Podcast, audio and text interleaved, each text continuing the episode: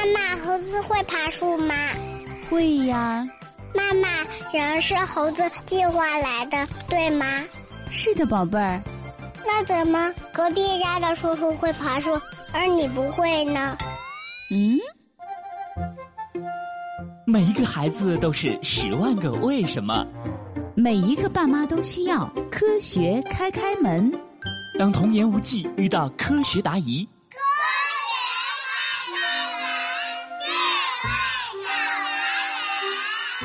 开开心心开门喽！今天的科学故事是：地震来了怎么办？每天晚上八点是开开心心家的家庭读书时间，每到这时，开开心心和妈妈都会围坐在书桌前，读着各自喜欢的书，有时还会一起讨论书中的内容。这天，开开在看一本关于自然灾害的书。欣欣，你知道地震吗？地震，知道呀。有时候电视里的叔叔阿姨会说哪个地方发生了。几点几级的地震？我看到好多房子都倒塌了，地上裂了好大的缝，好恐怖！是啊，地震可是造成人员伤亡最多的自然灾害。开开说的对，而且呢，我们国家还是全世界地震灾害最严重的国家之一呢。妈妈，开开，你们真是越说越吓人了。可是我还没有见过地震呢。我们现在生活的地方不在地震带上，所以不会经常发生地震，自然你们也就没有见过了。地震带，这是什么？嗯，这本书上说，地震带是指地震集中发生和分布的地方。哦，爱看书的开开真是越来越博学了。记住啊，孩子们，虽然我们生活的地方不经常发生地震。但也要掌握一定的地震逃生和自救知识，这样一旦有危险来临，我们就能保护自己了。这个我明白，学校里的安全教育老师给我们上过一节地震自救知识课呢。哦，真的吗？那快跟妈妈讲讲，如果地震真的来了，我们应该怎么做呢？首先，最重要的一点就是不慌张。而且千万千万不要匆忙的往外跑。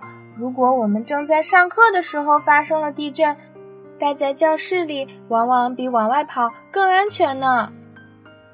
哦，真的吗？可是这是为什么呢？因为，嗯，因为，哎呀，因为呀，如果大家都急着跑出去，出口的地方一定会特别拥挤。小朋友们很容易因为拥挤而受伤的。哦，对对对，我想起来了。还有啊，地震发生时，房屋外面很有可能会掉落树木、泥砖、玻璃，甚至楼房和电线杆都有可能倒塌呢。如果贸然跑出去，有可能会被砸伤的。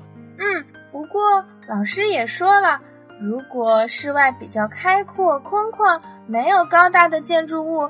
而且又是在一楼的话，我们就可以力争跑出去避震。总之，千万不能跳楼，也不能乘坐电梯。哦，是吗？那既然不能跑出去，我们在房间里怎么保护自己呢？我们应该躲在家里最安全的位置。嗯，欣欣，你是要躲在衣柜里和你的漂亮衣服待在一块呢，还是要躲到冰箱里吃好吃的呢？哎呀，开开，不要捣乱啦！我说的安全的位置啊，是指坚固的桌子或者家具下面。我知道了，还要用双臂护住头部，而且要避开容易掉落的物品，以免被砸伤。还有啊，妈妈，如果你正在做饭，一定一定记得要把煤气或天然气关掉，然后马上找一个安全的地方躲起来。哦，这么吓人呐！如果我不关掉煤气的话，有可能会发生爆炸吗？老妈，你真是越来越聪明了。开开，你个小淘气！那地震过后，如果不小心被埋在了废墟下面，可应该怎么办呢？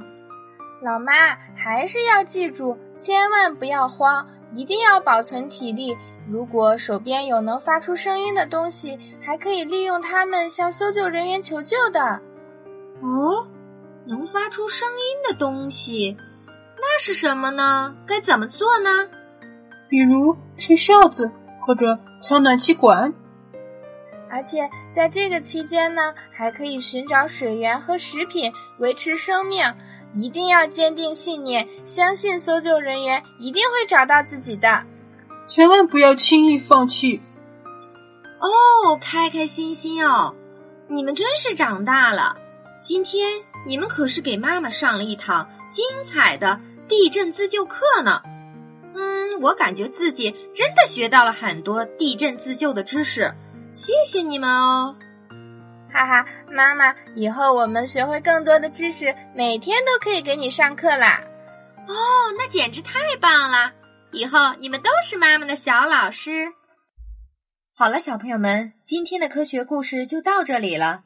地震离我们并不遥远。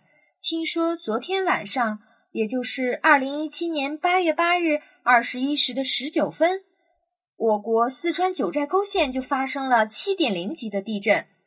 搜救人员正在紧急搜救中，让我们一起为他们祈福吧。